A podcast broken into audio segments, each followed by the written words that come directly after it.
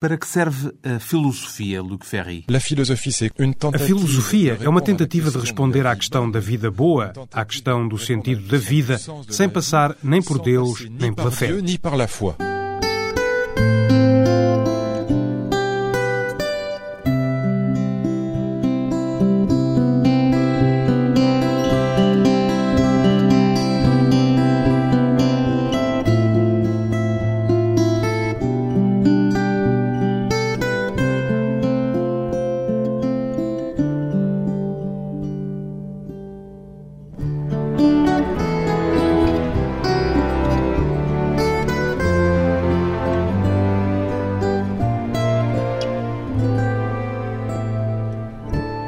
Ferry, 57 anos, devo apresentá-lo como filósofo ou também como político ou ex-político, Luc Ferry?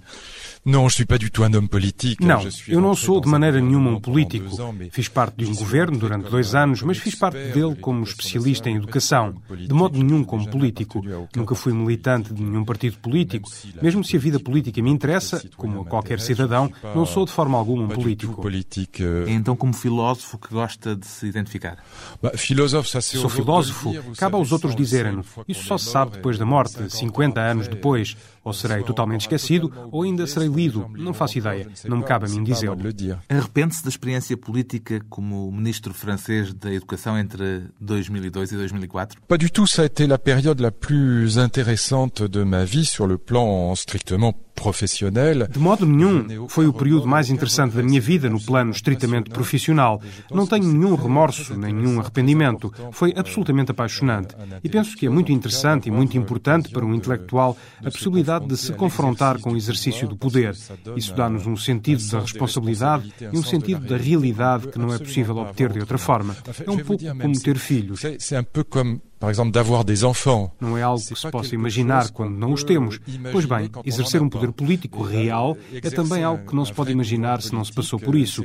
Pode-se saber que aquilo existe, mas com franqueza, não se pode ter uma ideia da forma como realmente as coisas se passam se, por uma vez na vida, não se dirigiu um grande ministério. Se on n'a pas euh, dirigé une fois dans sa vie un grand ministère. Já me disse que foi uma experiência apaixonante, dolorosa também. Não, menos do que aquilo que se imagina. As pessoas gostam muito de imaginar que é algo de doloroso, mas a verdade é que estamos em lugares magníficos, estamos com gente encantadora, porque se tem um gabinete próprio. O meu tinha cerca de 30 pessoas, na maior parte dos casos, amigos e gente extremamente simpática. Mas ao mesmo tempo tinha manifestações de rua, com multidões a gritarem o seu nome e não exatamente com elogios. Oui, mais en même temps, vous savez, le narcissisme étant très grand. Sim, mas sabe ao mesmo tempo, sendo o narcisismo tão grande entre a maior parte de nós, o facto de gritarem o nosso nome na rua não é sempre necessariamente desagradável.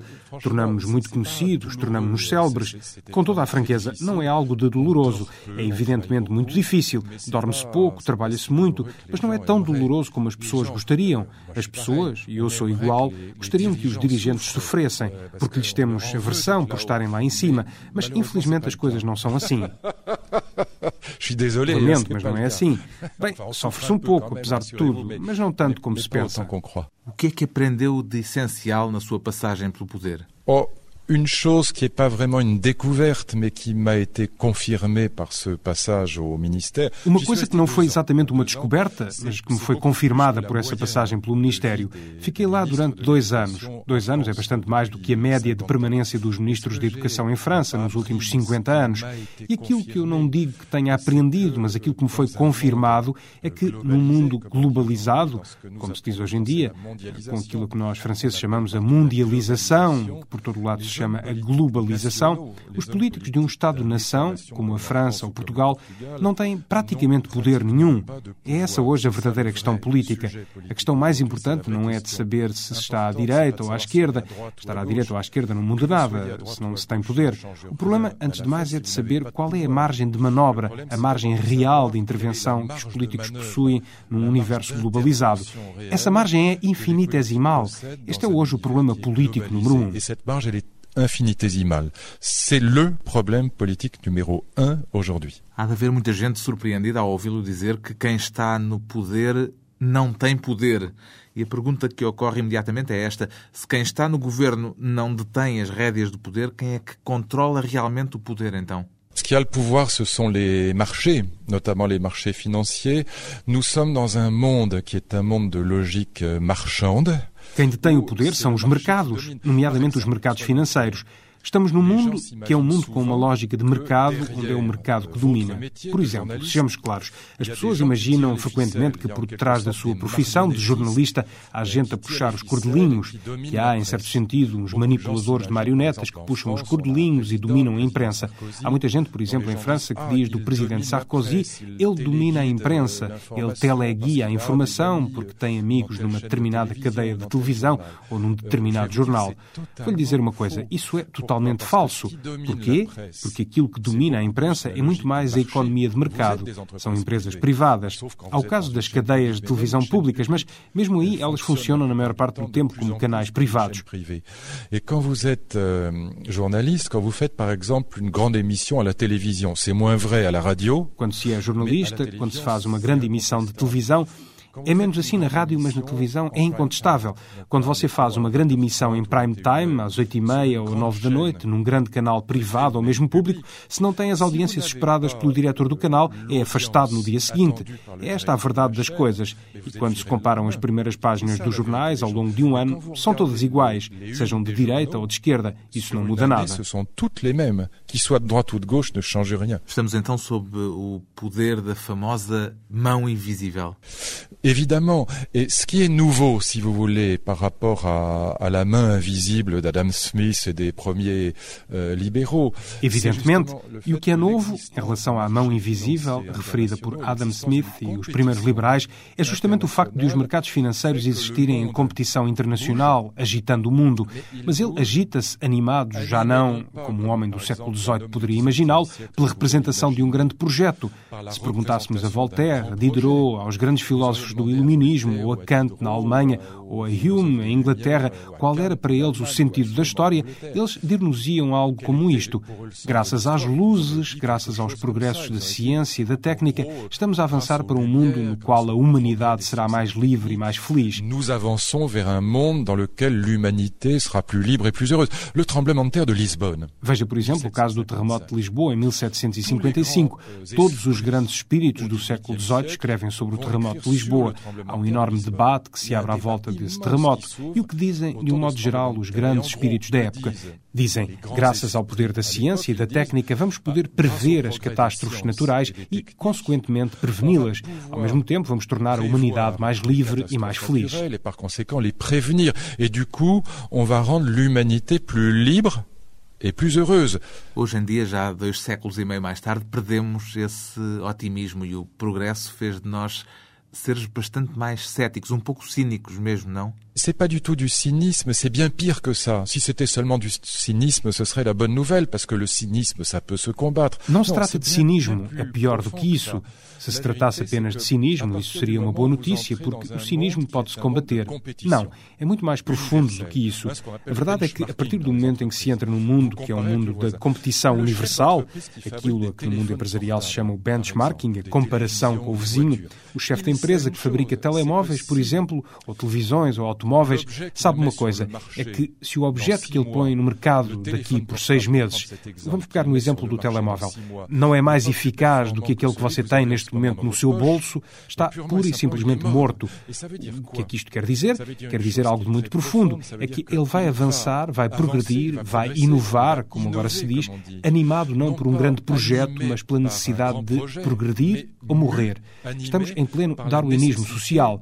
Se não avança, cai, como ao andar de bicicleta. Já não é necessário ter projetos. Isto não é culpa das pessoas, é a lógica do mercado que quer que assim seja. Não é cinismo, é algo de muito mais grave. E c'est pas de la faute des gens, c'est la logique du marché qui veut ça.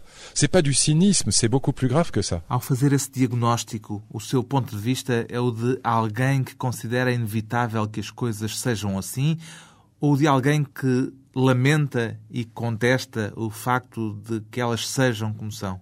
Será este mundo da competição, esta lógica mercantil, é uma fatalidade contra a qual não se pode fazer nada? Será que devemos lamentá-la ou, ao contrário, defendê-la? Eu penso que é provavelmente por aqui que passa a grande clivagem ideológica do nosso tempo. Bien sûr, un libéral, un vrai libéral de droite dira mais c'est très bien comme ça. Claro, um liberal, um verdadeiro liberal de direita dirá está muito bem assim. A esquerda dirá é escandaloso porque estamos no mundo da mercadoria, a mercadoria ganha terreno a todos os outros setores da sociedade e isso é horrível. Bom, eu creio que o grande problema que se coloca, o problema político número um, e vemos-lo bem com a atual crise financeira, a questão que se coloca é como recuperar a mão sobre o curso que o mundo toma e que nos escapa. E a que nível? Será a nível nacional ou é, por exemplo, a nível europeu que nós, portugueses ou franceses, podemos esperar ser capazes de recuperar a mão sobre o curso do mundo? Creio que esta é a verdadeira questão. Mas quando vemos os políticos nacionais agitarem-se a dizer que vão reduzir o desemprego, que vão estimular o crescimento, que vão punir os malvados capitalistas que provocaram a crise, ou que vão impor regras, que vão regular, isso é uma conversa. Não é a nível nacional que isso poderá ser feito. É conversa, quer dizer, é uma brincadeira. A nível nacional, nem o vosso Primeiro-Ministro, nem o nosso Presidente da República Francesa podem regular o que quer que seja. Isto coloca-nos perante a política globalizada atual. Eu sou favorável, evidentemente, porque se retomem as rédeas, mas penso que não se pode mentir aos nossos cidadãos. Não é ao nível da política nacional que isso se conseguirá. Simultaneamente, a política europeia hoje em dia não existe. Estamos, portanto, realmente numa situação difícil. La politique européenne, elle n'existe pas aujourd'hui. Donc on est vraiment dans une situation difficile. Uma situação difícil a nível político, mas, vai dizer-nos o filósofo francês Luc Ferry, depois de um curto intervalo, com a vida privada como porta de emergência.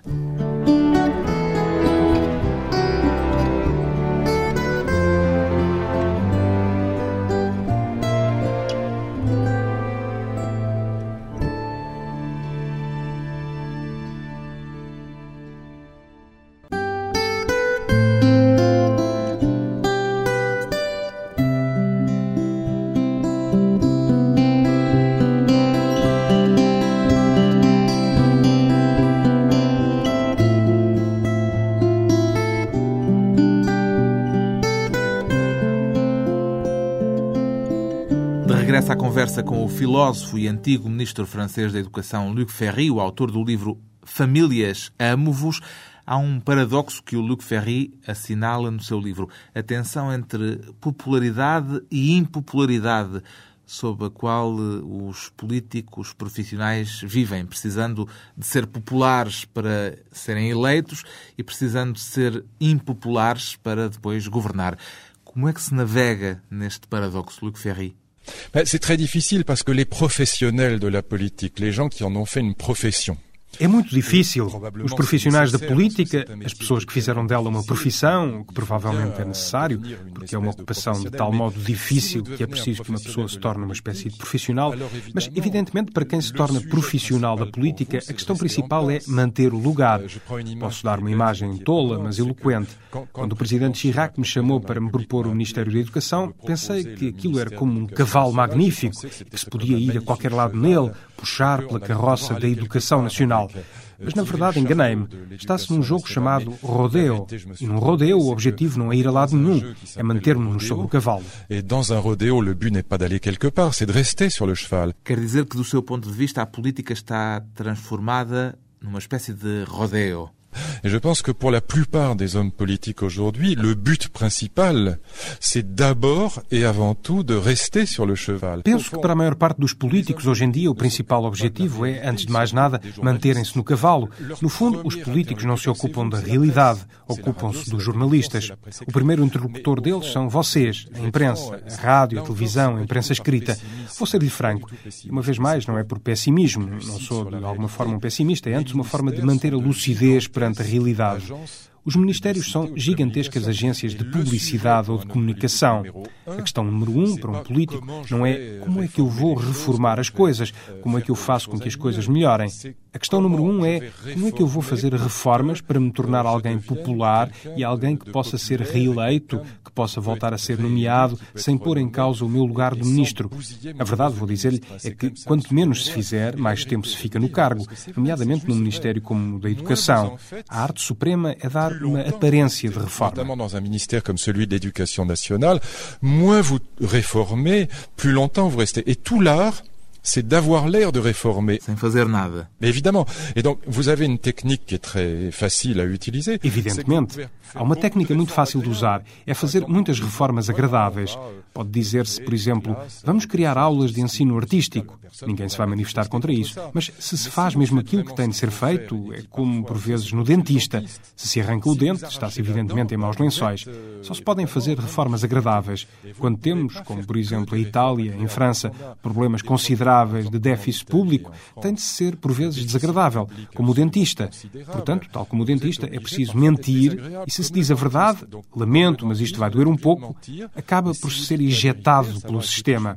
Foi o que aconteceu a todos os grandes ministros da Educação. Não falo de mim, mas, por exemplo, do meu amigo Claude Alegre, que foi afastado do Ministério porque, evidentemente, pretendia fazer reformas difíceis. Isso provoca medo nos profissionais da política. No seu livro refere o medo como um elemento central da nossa cultura atualmente. Oui. D'abord, les hommes politiques, vous savez, ils sont un peu comme les baigneurs, Sim, os políticos, sabe, euh, são um pouco como os banhistas, aquelas pessoas que vão à praia quando o tempo ainda não está grande coisa. Experimenta-se a água com a ponta do pé e se É, está demasiado fria, volta-se para euh, trás. en politique, Também é um pouco assim com as reformas em política. Lançam-se pequenos balões de ensaio, pequenas tentativas. Se a água estiver demasiado fria, se houver manifestações desfavoráveis, faz-se meia volta. Mas, de uma maneira geral, na sociedade europeia, não falo só da França, o que é novo, de há uns 20, 30 anos para cá, é que temos vindo a assistir a uma inevitável proliferação dos medos. Temos medo de tudo. à une véritable prolifération des peurs. Nous avons peur de tout. Medo de quê, em concreto? On a peur du sexe, du tabac.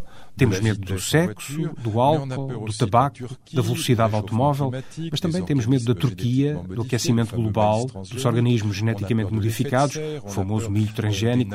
Temos medo do efeito estufa, das nanotecnologias, das micro-ondas, dos protetores solares. Temos medo de mil coisas e todos os anos há um medo que se acrescenta aos anteriores. E o que é novo, e isto é realmente novo, é estarmos a assistir a uma desculpabilização do medo.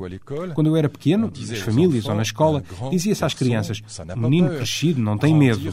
Crescer é deixar de ter medo do escuro, être é ser capaz de se de afastar dos pais, é ser c'est capaz de ir em socorro de uma de mulher quando ela é agredida no comboio ou no metro. Em resumo, crescer, tornarmos-nos métro. adultos, é sermos capazes de devenir vencer os medos. Esse sempre foi de um tema filosófico extremamente profundo.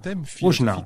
Dizemos que o medo é um sentimento positivo, euh, porque nos faz tomar consciência das ameaças que pairam sobre o ambiente ou sobre a conscience des menaces qui pèsent sur l'environnement ou sur euh, la géopolitique. Conclui daí que vivemos hoje numa sociedade mais infantil, de algum modo? Oui, on est dans une société qui est plus infantile en ce sens que Sim, estamos numa sociedade mais infantil, no sentido de que esse sentimento pueril, que é o medo, é um sentimento desculpabilizado.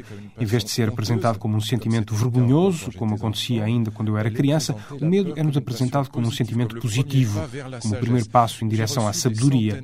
Eu recebi centenas de delegações sindicais quando era ministro e garanto-lhe, não é piada, a primeira frase dos sindicalistas, não é para os criticar, entre eles gente formidável, era sempre, mas sempre, Senhor Ministro, estamos muito inquietos.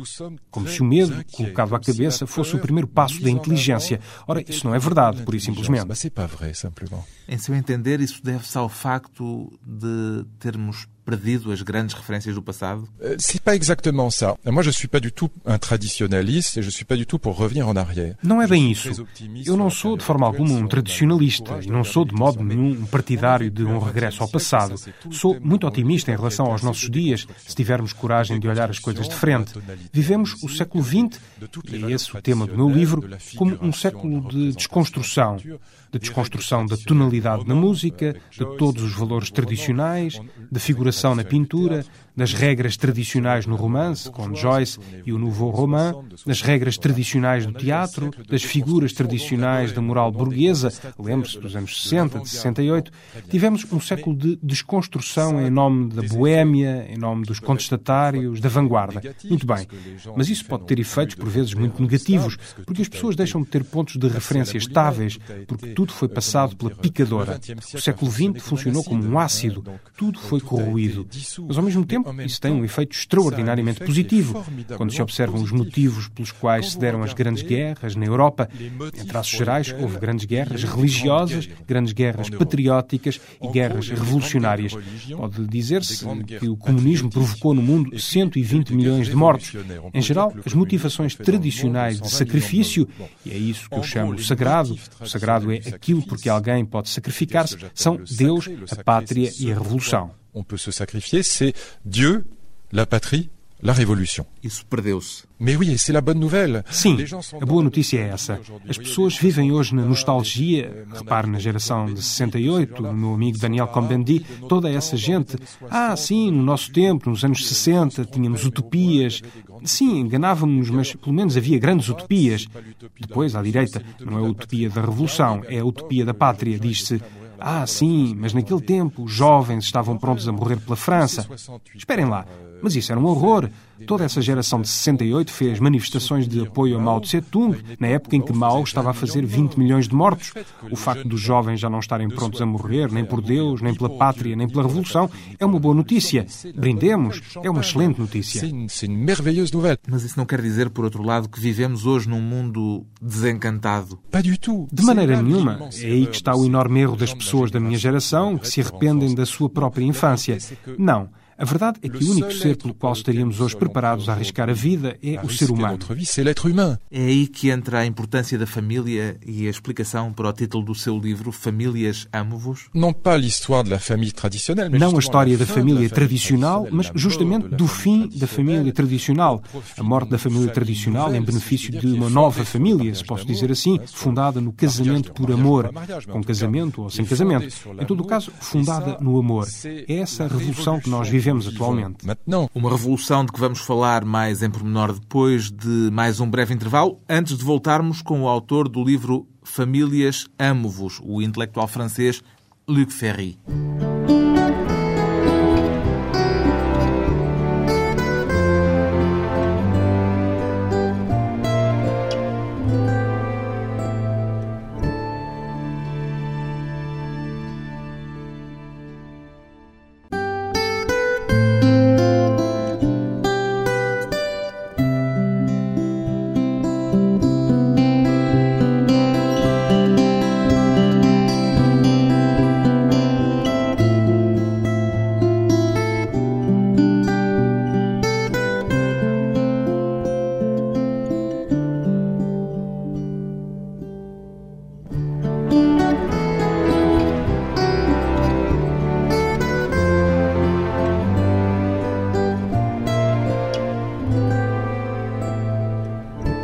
Convidado hoje para a conversa pessoal e transmissível Luc Ferry, o autor do livro Famílias Amo-vos. Quando é que começou, Luc Ferry, aquilo a que chama a revolução do modelo familiar que estamos a viver?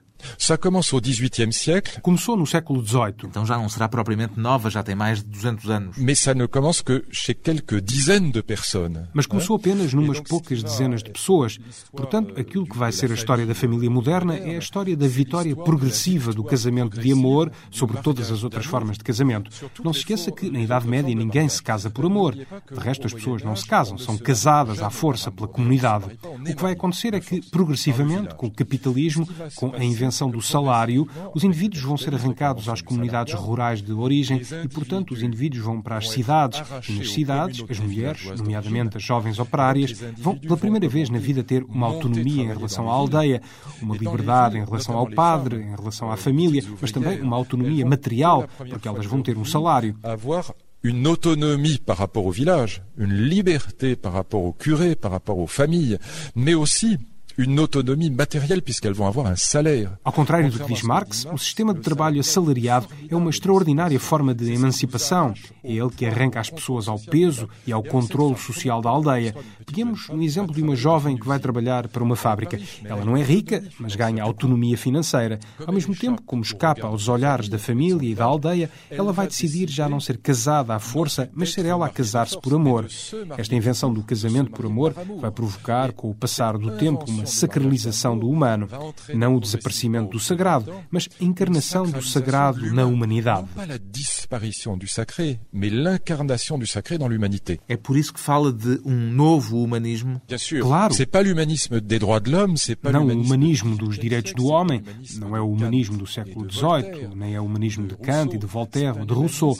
É um humanismo totalmente novo, revolucionário em comparação com aquilo que se conheceu no século XVIII e que, no fundo, nos vai levar a considerar que só o amor dá sentido às nossas vidas, que a pior coisa que nos pode acontecer é o luto de um ser amado e que nos obriga a reorganizar toda a nossa vida em torno dessa transformação que se dá na vida privada. autour de ce bouleversement euh, que connaît la vie privée. Quando diz que essa é uma revolução do nosso tempo, quer dizer que há meio século isso ainda não era algo de normal. Não, de houve três épocas da família. Há a família medieval, Âge, é-se casado à força e as pessoas não se amam no par casamento. Depois há uma segunda época, que é a da família burguesa, grosso modo, 1850, 1950. É esta família que hoje é idealizada à direita. Diz-se, antes era melhor porque as pessoas não se divorciavam. Na família burguesa não havia divórcio, era mais estável. Mas olhemos mais de perto essa família burguesa. Não é tão bonita quanto isso. Antes de mais, é uma família em que as mulheres sacrificam a sua vida amorosa muito rapidamente por um marido que, como nós dizemos em francês, as engana a pé, a cavalo e de automóvel. Não se esqueça que essa família burguesa é inseparável de uma instituição que não é muito bonita, que é o bordel. Vai-se ao bordel. Além disso, as pobres mulheres não só sacrificam a sua vida amorosa a um marido que as engana muito rapidamente, como, além disso, sacrificam as suas vidas profissionais à vida familiar, que é extremamente aborrecida na maior parte das vezes. Portanto, essa vida burguesa, que hoje é idealizada à direita, dizendo que antes era melhor, que as pessoas não se divorciavam, isso não é verdade. Em contrapartida, à esquerda, o tema da família também nem sempre foi uma questão fácil, como de resto comprova a frase de que parte o seu livro, invertendo-a. Famílias, odeio-vos, dizia essa frase. Agora o seu livro chama-se Famílias, amo-vos. Parce qu'à gauche, on pense à la famille bourgeoise. Quand André Gide dit famille, je vous hais, bon, Porque à esquerda pensa-se no modelo da família burguesa. Quando André Gide diz famílias odeio-vos, está a pensar na família burguesa. Quando no maio de 68 se critica a família à esquerda, é a família burguesa que se critica.